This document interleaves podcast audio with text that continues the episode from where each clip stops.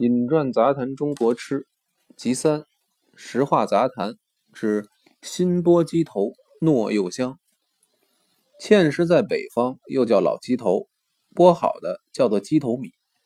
芡实生在濠浦黄泽之中，叶大而圆，平贴水面，面青背紫，花茎有刺。夏天茎端开紫色花，很像鸡头，所以才叫老鸡头。头里果实累累。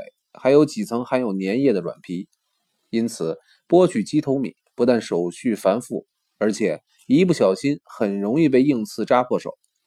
除了北平之外，在下只在苏州、无锡吃过芡实米，其他各处只有晒干的芡实米当药卖。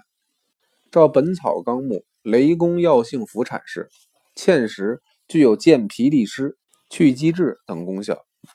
北平各种吃食。都是有节气管着。抗战之前，比如说爆烤涮，任何一家饭馆不交立秋、烤涮两个大字招牌，是没有哪一家敢挂出来的。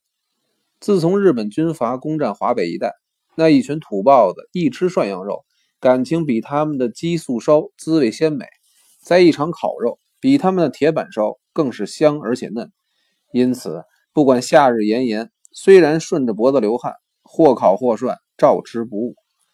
可是人家卖老鸡头的跟日本人沾不上边儿依然是不交立秋，绝不挑着挑子下街。卖老鸡头的呀，刚上河哟，他永远吆喝老鸡头。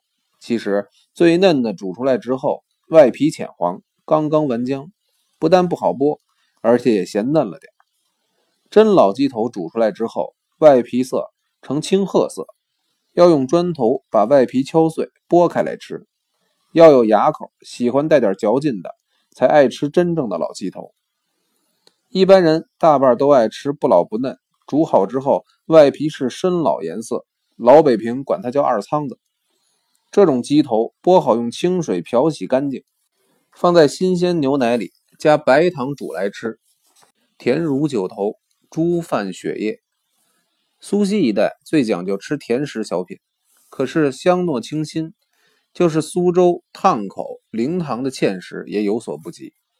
当年白发古王刘宝全就讲究吃鲜奶子煮鸡头米。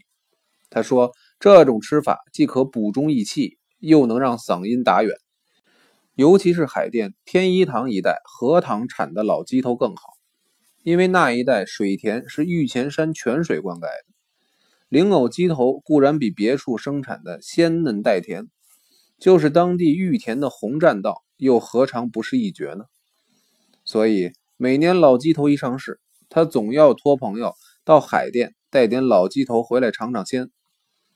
笔者一到秋天，老鸡头一上市，只要卖老鸡头的在门口一吆喝，天天买上二三十克，立刻叫人挑二仓子，煮熟了有空闲就自己砸碎剥着吃。